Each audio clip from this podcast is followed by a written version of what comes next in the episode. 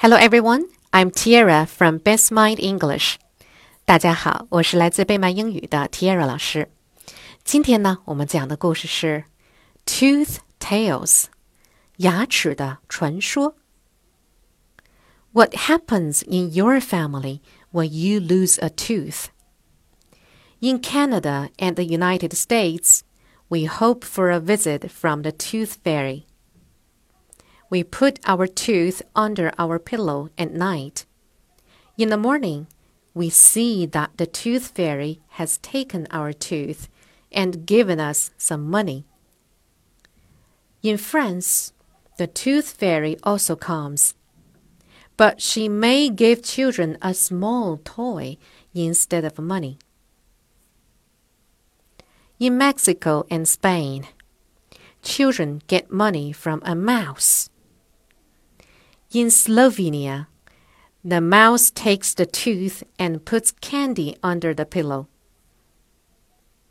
In Nigeria, the child hides the tooth in the attic, so the mouse doesn't find it.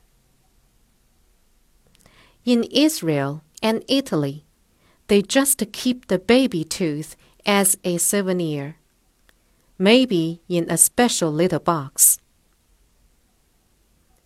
In Austria, the parents may put the baby tooth onto a pendant chain or a key ring. Word list. Tales T A L E S. Tales Tales means stories. Pillow. P I L L O W. Pillow Pillow means a soft thing we put our heads on when we sleep. Attic. A T T I C. Attic.